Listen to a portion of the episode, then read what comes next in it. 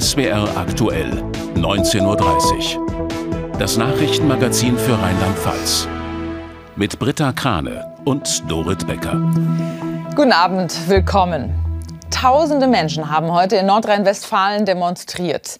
Gegen die Räumung des Dorfes Lützerath, gegen den Abriss des Bergbauortes und gegen das Abbaggern der darunterliegenden Kohle. Die bekannten Klimaaktivistinnen Greta Thunberg und Luisa Neubauer waren unter den Demonstrierenden. Und auch zahlreiche Protestierende aus Rheinland-Pfalz, zum Beispiel aus Koblenz, Trier, Landau und Mainz. Sarina Fischer und Katrin Freisberg haben zwei aus Mainz begleitet. So haben sie den Tag erlebt. Heute früh um halb acht ging es los. Die beiden Freunde Oliver und Ole versammelten sich mit rund 150 weiteren Menschen am Mainzer Hauptbahnhof. Mit drei vollbesetzten Reisebussen machten sie sich auf den Weg nach Lützerath, um vor Ort ein Zeichen zu setzen. Es gab auch damals im Hambacher Wald eine sehr große Demo und am Ende ist er auch stehen geblieben. Deswegen ja, sind wir, denke ich, irgendwo alle ein bisschen enttäuscht von der aktuellen Politik, aber kommen auch sehr motiviert diese großen Demos sind immer ein ganz anderes ähm, Gefühl von Zusammenhalt. Man ist da mit, mit Tausenden von Menschen von überall, die alle ähm, ähnliche Interessen haben, die alle ähm, sagen, hey, das ist mir auch so wichtig gewesen, dass ich hierher gekommen bin. Und das vereint natürlich. Die Busse aus Mainz waren heute nur drei von vielen, die im Umkreis von Lützerath anreisten. Aus allen Ecken von Deutschland strömten Menschenmassen zum Ort des Geschehens. Gegen Mittag setzte sich der Demonstrationszug aus einem Nachbarort in Gang. Mittendrin auch Oliver und Ole. Es ist überwältigend. Also zu sehen, es ist absolutes Scheißwetter, es schüttet, ähm, es ist matschig überall und trotzdem sind hier Tausende von Menschen, die hier einfach ähm, äh, den Demozug langziehen ähm, und rufen aus, aus aller Kehle ähm, und sowas motiviert auf jeden Fall. Das ist Hammer. Ziel des Demonstrationszugs war eine Ackerfläche ganz in der Nähe der Abbruchkante des Braunkohletagebaus. Ein Anblick, der viele Demonstranten anlockte. Ich finde das ehrlich gesagt ziemlich bedrückend. Also wenn man sieht, wie weit das runtergeht, man kann ja wirklich bis das Auge reicht, ähm, sehen, wie weit diese Grube geht, dass sie mehrere hundert Meter tief geht. Ähm, ja, wie viel, wie viel Kohle da auch liegen muss. Trotz Verbots der Polizei drangen einzelne Demonstranten in den Tagebau ein. Und auch an anderer Stelle kam es zu unschönen Szenen. Der überwiegende Teil der Demonstranten blieb aber friedlich. Wurde die heutige Mission damit erfüllt, Oliver und Ole? Es wird immer weitere Debatten gehen, es wird immer weitergehen, um darum aus den fossilen Energien rauszukommen, die Erneuerbaren auszubauen. Das hier ist ja nicht das Einzige, worum es hier geht, sondern es geht ja um was viel Größeres.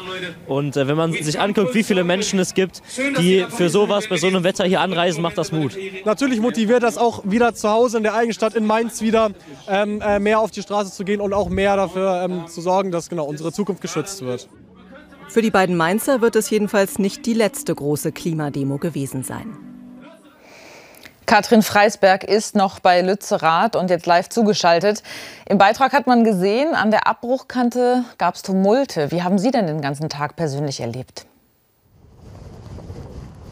Also ich muss sagen, ich persönlich habe die äh, Demo als sehr friedlich ähm, erlebt. Ich habe von Auseinandersetzungen mit der Polizei dort nichts mitbekommen. Ich habe viele, viele tausend Menschen erlebt, die äh, ja ganz friedlich ähm, zum Kundgebungsort gelaufen sind meiner Meinung nach waren das auch mehr als 10.000. Zumindest habe ich ja, wahrgenommen, dass es wirklich sehr, sehr viele waren. Ähm, man hat ja auch im Beitrag gesehen, wir waren auch an der Abbruchkante. Auch da habe ich keine Auseinandersetzung mit der Polizei gesehen. Überhaupt habe ich während der ganzen Demo Demonstration wenig Polizei ähm, erlebt. Umso mehr hier. Ich stehe jetzt direkt vor dem Dorf äh, Lützerath. Das ist ja jetzt um umzäunt mit einem großen Bauzaun. Und ich muss sagen, ich war schon bei einigen Großveranstaltungen dabei, aber so viel Polizei habe ich noch nicht gesehen. Ich schätze mehrere hundert Wagen, mehrere tausend Polizisten hier vor Ort. Ähm, ja, also das ist schon... Ähm,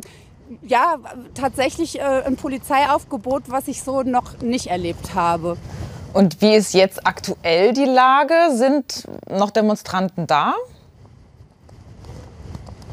Ähm, Demonstranten weiß ich nicht. Es sind aber im Dorf wohl noch Aktivisten und Aktivistinnen. Wie viele weiß ich nicht. Ich habe einen Kollegen getroffen, ähm, der für eine französische Produktionsfirma arbeitet, der hier seit ein ähm, paar Tagen ist. Der schätzt, es sind vielleicht noch 50 Aktivisten, Aktivistinnen da, die vor allem in Baumhäusern äh, ja noch ausharren. Ähm, ich habe aber mitbekommen, wie die Polizei auch äh, Männer und Frauen raus ja, ich sag mal, eskortiert hat, teilweise auch ziemlich unsanft. Also es sind noch Menschen hier im Dorf, ähm, ja, die, die versuchen ähm, immer noch hier, hier zu bleiben. Danke, Katrin Freisberg, für die Eindrücke heute Abend live bei SW Aktuell. Sowohl in Lützerath als auch im Westerwald hat es heute Bindfäden geregnet. Dass es trotzdem so viele Menschen zu einer Demonstration geschafft haben, das zeigt ihre Wut, ihren Ärger und ihr Engagement vielleicht besonders gut. In Hachenburg hatte das Weller Bündnis für Menschlichkeit und Toleranz zu einer Gegendemonstration gegen Rechtsextremismus aufgerufen. Zwar wurde die rechte Kundgebung abgesagt, doch davon haben sich die Hachenburger nicht abhalten lassen. Jörg Armbrüster und Marion Mühlenkamp berichten. Sie demonstrieren vor und gegen die Hachenburger Fassfabrik. In dem Gebäude finden regelmäßig Treffen rechtsextremer Gruppierungen wie dem Dritten Weg statt. Auch für heute hatte ein Verein aus der rechten Szene wieder zu einer Veranstaltung eingeladen. Deshalb hat das Weller Bündnis für Menschlichkeit und Toleranz zu einer Gegendemo aufgerufen. Etwa 200 sind gekommen. Mit Plakaten wie Ich denke, also bin ich kein Nazi, protestieren sie gegen rechtes Gedankengut. Das Motto Gesicht zeigen, auch unterm Schirm bei grauem Regenwetter. Die dem Regen trotzt und Farbe und Vielfalt nach Hachenburg bringt. Obwohl die Veranstaltung in der Fassfabrik inzwischen abgesagt ist, bleibt das Weller Bündnis bei seiner Gegendemonstration. Das Bündnis ist ein loser Zusammenschluss aus kommunalen Politikern, Parteien, Bürgern, Gewerkschaften und den Kirchen im Westerwald. Ich habe mich mit meinen katholischen Kollegen, Brüdern und Schwestern abgestimmt, heute Nachmittag für die beiden großen Kirchen hier im Westerwald äh, auf dieser Kundgebung zu reden, weil das ist uns eine Herzenssache, äh, dabei mitzumachen. Denn wir stehen auch äh, für Toleranz, für Offenheit, für Geschwisterlichkeit in der Gesellschaft. Also genau für das alles, gegen das diese Leute aus der Hassfabrik äh, agitieren. Ziel des Bündnisses sei es, gegen Fremdenfeindlichkeit, Rassismus und Diskriminierung von Minderheiten einzutreten. Bei den Veranstaltungen in der Fassfabrik würden diese Werte in Frage gestellt. Und da können wir nicht den Mund halten, äh, da müssen wir mitmachen, äh, damit das nicht sich weiter verbreitet. Und dieses Gift äh, ist ja überall und es wandert durch die Stammtische und es geht in die Schulen rein. Es ist unerträglich. Schirmherr ist Hendrik Hering. Der Präsident des Rheinland-Pfälzischen Landtags lebt selbst in Hachenburg. Hier in der Fassfabrik trifft sich nicht nur die AfD, sondern es treffen sich auch äh, Kräfte und Persönlichkeiten, die noch weit rechts von der AfD stehen. Äh, hier sind Personen eingeladen worden, die auch wegen Volksverhetzung schon strafrechtlich verurteilt worden sind. Das ist unsere Verpflichtung als Aufrichtdemokraten, eine solche verfassungsfeindliche, demokratiefeindliche Bestrebungen dagegen aufzustehen. Und das tut man hier im Westerwald. Für das Bündnis hat sich der Einsatz im Regen gelohnt. In der Fassfabrik bleibt heute alles verrammelt und verschlossen. Bei Britta Krane geht es jetzt mit Kurznachrichten weiter und mit aktuellen Zahlen anderthalb Jahre nach der Flutkatastrophe. Ja, seit der Flut vor eineinhalb Jahren haben viele hundert Menschen das Tal verlassen. Allein in Altena habe sich die Einwohnerzahl um 819 Menschen verringert. Knapp 10.000 Menschen wohnen noch in der stark von der Flut betroffenen Gemeinde. Seit der verheerenden Flut sind in vielen Gemeinden eben weit mehr Menschen weggezogen als dazugekommen, so die Verbandsgemeinde Altena in der Bilanz. Ein Problem sei auch fehlendes Personal in Verwaltungen oder in Handwerksbetrieben etwa. Aber es gäbe auch Positives. Straßen seien wieder befahrbar, etliche Gebäude wieder nutzbar. Die Wasserstände an vielen Flüssen im Land steigen wegen des Regens wieder an. Laut Umweltlandesamt würden die Hochwassermeldemarken heute oder morgen unter anderem an Mosel, Nahe und Lahn überschritten. Wie hier in Mülheim an der Mosel hat der Fluss schon Teile des Uferbereichs überflutet. Viele Rad- und Gehwege sind bereits gesperrt. Ein ähnliches Bild auch in Zeltingen-Rachtig und das Wasser wird vermutlich weiter steigen. Betrüger haben einen 76-jährigen Mann aus Kusel um Geld und Schmuck im Wert von 90.000 Euro gebracht. Nach Polizeiangaben hatten sich die Täter als Polizisten ausgegeben. Sie hätten ihm demnach erzählt, dass ein Zettel mit seinen Daten in der Wohnung eines Einbrechers gefunden wurde. Deswegen solle er seine Wertsachen und sein Erspartes einem Polizeibeamten übergeben. Das tat der Mann. Die Kriminalpolizei sucht jetzt nach den Tätern. Nach dem gestrigen Überfall auf einen Geldtransporter in Saarlouis sind in der Nähe von Paris drei Verdächtige festgenommen worden. Das bestätigte die Polizei gegenüber dem saarländischen Rundfunk. Es handelte sich wohl um Mitglieder einer Gruppe, die wegen organisierter Kriminalität bereits Polizei bekannt sei. Bei dem Überfall auf den Geldtransporter hatten sich die Täter mit der Polizei einen Schusswechsel geliefert. Auch gab es eine Explosion. Nach Angaben einer französischen Zeitung soll die Beute zwei Millionen Euro betragen haben. Die Fasnacht, die ist ja bekanntlich eine ernste Angelegenheit. Aber im Moment ziehen wirklich dunkle Wolken auf. Die Sicherheitsauflagen, die machen den Vereinen nämlich zu schaffen. Umzüge werden abgesagt. Und von ausverkauften Sitzungen wie vor Corona ja üblich, sind viele Vereine in diesem Jahr weit entfernt. Zum Start in die Saalfastnacht haben Christine Blank und Eva Althaus bei zwei Vereinen nachgefragt, wo der Schuh drückt. Auf diesen Auftritt haben sie drei Jahre gewartet. Die erste Kindersitzung nach der Pandemie im Neuwieder Stadtteil Heimbach-Weiß. Um 14.11 Uhr gibt es kein Halten mehr für die Gecken, wie sie hier heißen. Dass ich gleich mit der Lara tanze. Und das finde ich schön. Wir freuen uns alle mega, dass wir wieder richtig feiern können. Man hat schon versucht, ein bisschen Rücklagen zu bilden ne, für das schöne Brauchtum und ähm, ja, das können wir jetzt wieder ausgeben. Ne? ja. Mehr ausgeben muss auch der Veranstalter. Michael Bleit von der Karnevalsgesellschaft Heimbach kämpft mit immer neuen Auflagen. Vom Standard für Steckdosen bis zur vorgeschriebenen Aufsicht durch einen Sachverständigen während jeder Sitzung. Das kostet viel Geld und das macht doch pro Veranstaltung inzwischen Mehrkosten von 600 bis 1000 Euro aus. Und das schlägt sich auch auf die Ticketpreise nieder. Äh, für die Erwachsenensitzung ist der Preis tatsächlich inzwischen angehoben worden um äh, von, von 12 auf 15 Euro. Da werden wir irgendwie eben die Kosten abbilden müssen. Aber sowas hat natürlich einen Grenzwert. Irgendwann kommen die Menschen auch nicht mehr. Ungewöhnlich zurückhaltend sind die Fasnachter offenbar schon in Mainz. Bei den Mombacher Bohnebeitel findet am Abend die Sitzung statt.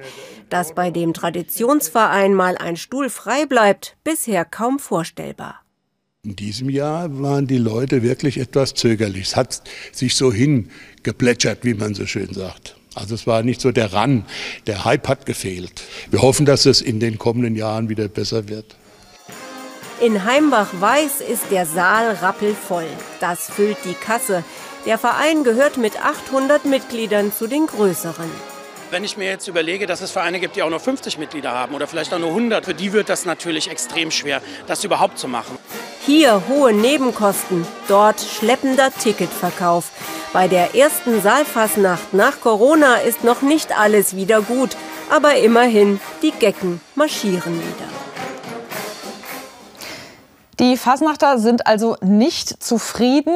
Gabriele Daft ist Kulturanthropologin. Hallo nach Bonn. Hallo, ich grüße Sie. Jetzt haben wir gerade von einigen Problemen der Vereine gehört, doch uns interessiert auch Ihre Sicht. Was ist denn aus Ihrer Sicht der Hauptgrund dafür, dass es die Fastnachtsvereine und Karnevalsvereine nach der Corona-Pandemie so schwer haben? Ja, im Grunde haben wir es ja mit mehreren äh, Krisen zu tun. Die Corona-Krise hat Karneval gewaltig ausgebremst. Da war auch immer wieder von dieser ja berüchtigten neuen Normalität die Rede, dieser Corona-Realität. Ähm, es konnte nicht in der gewohnten Form gefeiert werden. Das ist ganz typisch für Krisen insgesamt, dass sie Alltagsroutinen in Unordnung bringen. Ne, man stellt sich neu auf, Gewohnheiten, Werte, das, was man sonst immer gemacht hat, das wird in Frage gestellt. Man sucht nach neuen Formen. Das hatten hatten beim Thema Karneval, das dann ja im allerkleinsten Kreis oder digital gefeiert worden ist, so in der Familie nur im Wohnzimmer sich verkleidet worden ist. Äh, ja, und jetzt äh, dürfen wir alle wieder feiern, aber müssen uns dann wieder ja fragen, wollen wir zurück zur alten Realität? Ne, wir sind alle so Gewohnheitstiere. Ähm, klappt das mit der alten Realität oder müssen wir jetzt nach ganz neuen Formen suchen? Gleichzeitig haben wir ja auch noch andere Krisen, wie jetzt eine Kriegssituation, Energiekrise, Wirtschaftskrise. Die Menschen sind durch ganz viele Dinge verunsichert und dann ist auch ganz klar, dass wir so Unwegsamkeiten haben, auch nicht sofort uns ins Feiern stürzen, mhm. sondern so ein bisschen schauen müssen, was wollen wir eigentlich? Ist auch ganz typisch für Bräuche, wie jetzt so ein großes Ereignis wie Karneval dann erst recht, dass es ein Spiegel auch von gesellschaftlichen Entwicklungen ist. Da würde ich ganz gerne anknüpfen äh, knüpfen beim Stichwort Brauch. Wie wichtig ist es denn überhaupt für uns auch als Gesellschaft, dass es diese fünfte Jahreszeit, diesen Karneval, die Fasnacht gibt? Ja, das ist natürlich ähm, in Rheinland-Pfalz und auch im, im, Rheinland natürlich ein ganz großer Brauch, äh, der auch sehr gemeinschaftsstiftend wirkt, sehr identitätsstiftend. Also ist das Ereignis, was Menschen zusammenbringt, äh, was ihnen Freude macht, was auch äh, für die, die sich in Vereinen ja auch sehr stark engagieren, auch übers Jahr beschäftigt mit auch vielen ja im Grunde gemeinnützigen Aktionen. Äh, wir brauchen Karneval auch äh, als äh, im Grunde auch als Ventil, wo wir mal fünf gerade sein lassen können, auch aus dem Alltag herausgehoben, mal ein bisschen über die Stränge schlagen und das funktioniert ja, weil am Aschermittwoch alles vorbei ist.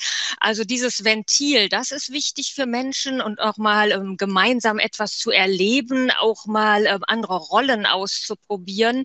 Und von daher ist das ein ganz zentraler Brauch und ein ganz zentrales Fest und auch wichtig für das Gemeinschaftsgefühl. Frau Daft, ich danke Ihnen für die Einschätzungen zum Thema Fasnacht. Ja, viel Spaß an der Freude weiterhin. Dankeschön.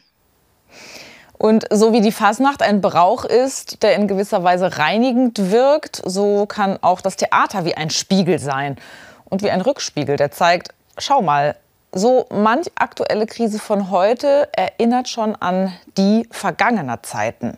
Umweltzerstörung, die Gefahren der Atombombe und der Atomkraft sowie eine Jugend, die unbequeme Fragen stellt und rebelliert.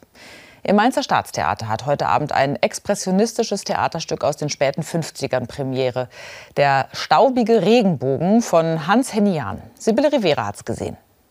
Wir Jungen sollen die Werkzeuge sein. Aber man hat uns nicht gefragt. Man hat die Gewalt organisiert. Man hat Gesetze beschlossen. Der Zwang hat alles durchdrungen. Die junge Generation rebelliert gegen die zerstörerische Forschung eines Atomwissenschaftlers. Strahlung bedroht die Gesundheit der Menschen. Die Gefahr eines Atomkriegs steht im Raum. Ein anderes Ministerium wird von Beamten oder Militärs geleitet, die unablässig piu, piu, boah, einen Krieg als nächste Möglichkeit einer politischen Entwicklung berücksichtigen. Inszeniert hat das Stück die junge Regisseurin Rike Sysko. Ich halte das Stück für sehr aktuell, weil das Stück ist vor dem Hintergrund des Kalten Krieges geschrieben worden und es ging um atomare Aufrüstung. Und jetzt befinden wir uns in einem Krieg, der vor kurzem ausgebrochen ist. Wir befinden uns in einer Zeit, in der Menschen sich auf die Straße kleben. Erschreckend, wie aktuell das 60 Jahre alte Stück noch ist. Vor ein paar Monaten gab es in einer Energieanlage eine Explosion. Annähernd 8000 Menschen starben. Ein Atomunfall hat verheerende Auswirkungen, verändert die Haltung des Wissenschaftlers. Der Handlung zu folgen verlangt vom Zuschauer höchste Konzentration. Das Stück orientiert sich am Expressionismus der 20er Jahre. Charakterführung und Spielweise sind gewollt überzeichnet.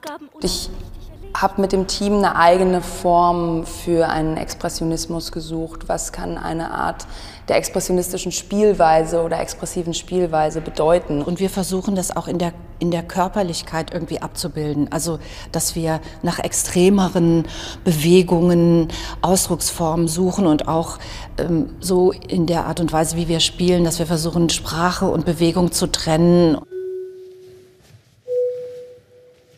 Es ist ein Experiment. Ein expressionistisches Stück von 1959 auch expressionistisch auf die Bühne zu bringen. In der Fachwelt stößt die Inszenierung auf großes Interesse. Doch die Zuschauer brauchen eine Menge Vorwissen und auch Offenheit, um sich auf dieses Experiment einzulassen. Britta Krane hat noch weitere Kurznachrichten für Sie. Als Weihnachtsmänner verkleidete Motorradfahrer haben mit ihrer diesjährigen Spendenfahrt erneut Geld für schwerkranke Kinder gesammelt. Die Aktion in der Südpfalz habe rund 128.000 Euro gebracht, so ein Sprecher. Die Biker mit Mütze und Rauschebart nennen sich Harley Davidson Riding Santas und besuchen seit 2015 am Nikolaustag unter anderem Kindergärten, Schulen und Altenheime.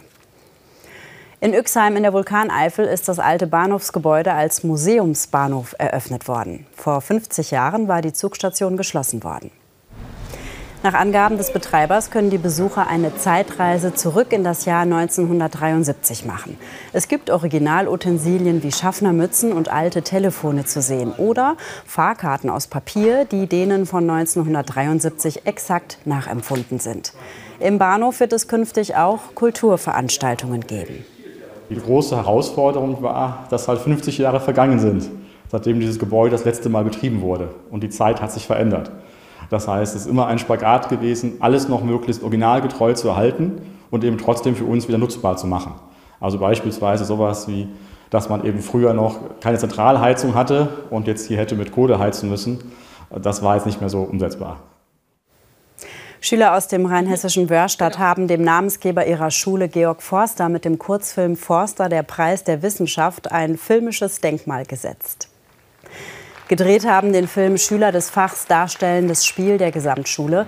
Der Kurzfilm wurde am Vormittag im Rahmen einer Matinee in einem Kino in Alzey gezeigt. Die Geschichte kombiniert die Reise des jungen Wissenschaftlers Georg Forster im 18. Jahrhundert mit den Problemen eines Mädchens in der heutigen Zeit. Noch eine Woche, dann ist die lange Winterpause in der Fußball-Bundesliga zu Ende.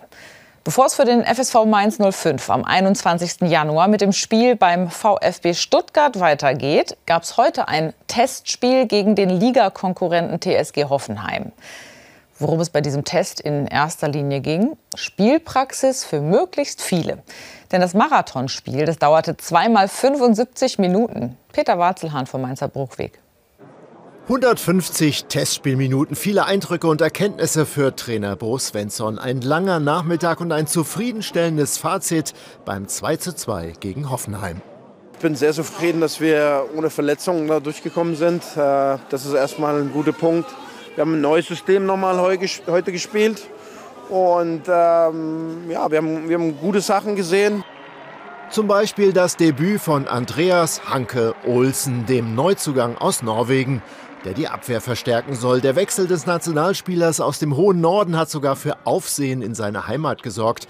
Nach kurzer Eingewöhnungsphase ein Mann für die Startelf bei Mainz 05. Die sind gestandener Stammspieler ähm, in der Viererkette bei Norwegen, spielt auch mit dem Holland zusammen, ist auch total durch so, solche Spieler im, im, im im, im, Fokus und äh, deshalb ist das sicher eine wichtige Meldung auch in Norwegen, wenn so ein äh, Spieler in die Bundesliga geht. Und wer von Fußball nicht genug bekommt oder Entzugserscheinungen hat, war natürlich auch gut bedient. Obwohl vier Tore in 150 Minuten nicht viel sind. Die Rheinhessen gingen zweimal in Führung in der ersten Hälfte durch Angelo Fulgini, der das 1 zu 0 erzielte. In der zweiten Hälfte ist es Leandro Barrero, der beim 2 zu 1 für gute Stimmung sorgt. Weniger gefallen haben dem Trainer die beiden Gegentore. Eine Woche vor dem Restart der Bundesliga gibt es noch einiges zu tun bei den Mainzern. Wir brauchen auch die letzte Trainingswoche. Äh, sieht man bei uns, ähm, dass wir in eigen, einige Komponente ähm, einfach noch ein paar Prozent äh, mehr Bewusstsein dafür entwickeln müssen und aber auch ja, einfach nochmal Luft nach oben in unser Spiel auf jeden Fall auch haben. Mit den Erkenntnissen von 150 Testspielminuten heute wollen es die 05er also in einer Woche beim VfB Stuttgart noch besser machen. Seit gestern findet in den Niederlanden ein wichtiges Schachturnier statt, das sogenannte Super Großmeisterturnier, das auch das Wimbledon des Schachs genannt wird. Und ein junger Rhein-Hesse gehört zu den Mitfavoriten. Denn der 18-jährige Vincent Keimer ist nicht nur ein Großmeister im Schach, sondern auch der derzeit beste Schachspieler in Deutschland. Jürgen Schmidt über eine Sportart, die sich von Vincent Keimer aus Saulheim neuen Schwung für die ganze Szene erhofft. Die hohe Kunst der Strategie. Nur die besten Taktiker werden Großmeister. Schach ist auch bei uns in Rheinland-Pfalz ein Thema. 7000 Leute spielen in Vereinen, 75 davon in Gau-Algesheim beim Schachclub. Stolz ist man dort auf diesen Jungen hier, auf Vincent Keimer. Denn der jetzt 18-Jährige begann seine Karriere in Gau-Algesheim und ist mittlerweile der beste Schachspieler Deutschlands und unter den besten 50 der Welt jetzt sieht man, er spielt mit so den ganz großen Namen und äh, ist auch so erfolgreich, jetzt äh, Vize-Weltmeister im Schnellschach und äh, das ist irgendwie was ganz, äh, das kann man eigentlich gar nicht so begreifen, dass, dass er jetzt so gut spielt. Das ist äh, was ganz Verrücktes. Verrückt. Mit diesen Schachfiguren hat der Rheinhesse siegen gelernt und ist jetzt Vize-Weltmeister in der Disziplin Schnellschach. Das war jetzt ein Rapid-Turnier, bei dem es extrem gut für mich lief. Und so wie ich da gespielt habe, war ich sehr zufrieden. Aber dass da jetzt große Schlüsse auf die klassischen Partien und da die Rangliste zu ziehen, würde ich erstmal nicht machen. Sein großartiger Erfolg ist die eine Seite. Zur Wahrheit gehört aber auch, dass der Schachsport im Land große Probleme hat. Tausend Mitglieder sind schon abgewandert in Rheinland-Pfalz in den letzten drei Jahren. In Rheinhessen hat sich die Zahl der Schachvereine in den letzten 20 Jahren halbiert. Gründe Online-Schach. Vereinsabende durften in der Pandemie teilweise nicht stattfinden oder die Energiekrise. Es ist alles teurer geworden für den Verein, was es lokal angeht. Für die Person, wenn es über mehrere Kilometer kommt, die Anreise ist teuer. Und im Internet war der Boom so groß, dass die Plattformen, sage ich mal, eine so gute Qualität geliefert haben. Da haben sich dann manche überlegt, ob sie nach einer langen Woche auch, weil das meistens am Wochenende stattfindet, dann nochmal ihre Freizeit opfern und herkommen. Und jetzt kommt wieder das Ehrenmitglied Vincent Keimer ins Spiel. Denn von seinem Erfolg erhofft man sich nicht nur in Gau-Algesheim einen Boom. Wenn er Weltmeister werden würde, also im richtigen Langschach, jetzt nicht im Schnellschach, das könnte noch mal eine richtige Welle bringen, auch durch ein Medienecho. Es wäre doch schön, wenn der junge Vincent Keimer junge Menschen zum Schachspielen animieren könnte, damit sie auch Experten werden in der hohen Kunst der Strategie. Geregnet hat es heute ja überall. Wir zeigen Ihnen zum Schluss noch die Wetterbilder aus der Vulkaneifel. Da hat es nämlich auch noch gepustet. Das war eine ziemlich graue Suppe über dem Weinfelder Mar bei Daun in der Vulkaneifel. Da musste eben der Hund für die Motivation sorgen, rauszugehen. Bei rauem Wind und 5 Grad hatte man fast das Gefühl, an der Küste zu sein. Nach dieser stürmischen Eifelromantik gleich der Blick aufs Wetter mit Sven Plöger. Und nach der Tagesschau gibt es dann die Krimireihe Nord bei Nordwest hier bei uns. Und danach um 21.45 Uhr habe ich natürlich noch mal die Spätnachrichten für Sie. Einigermaßen trockene Füße Ihnen. Tschüss.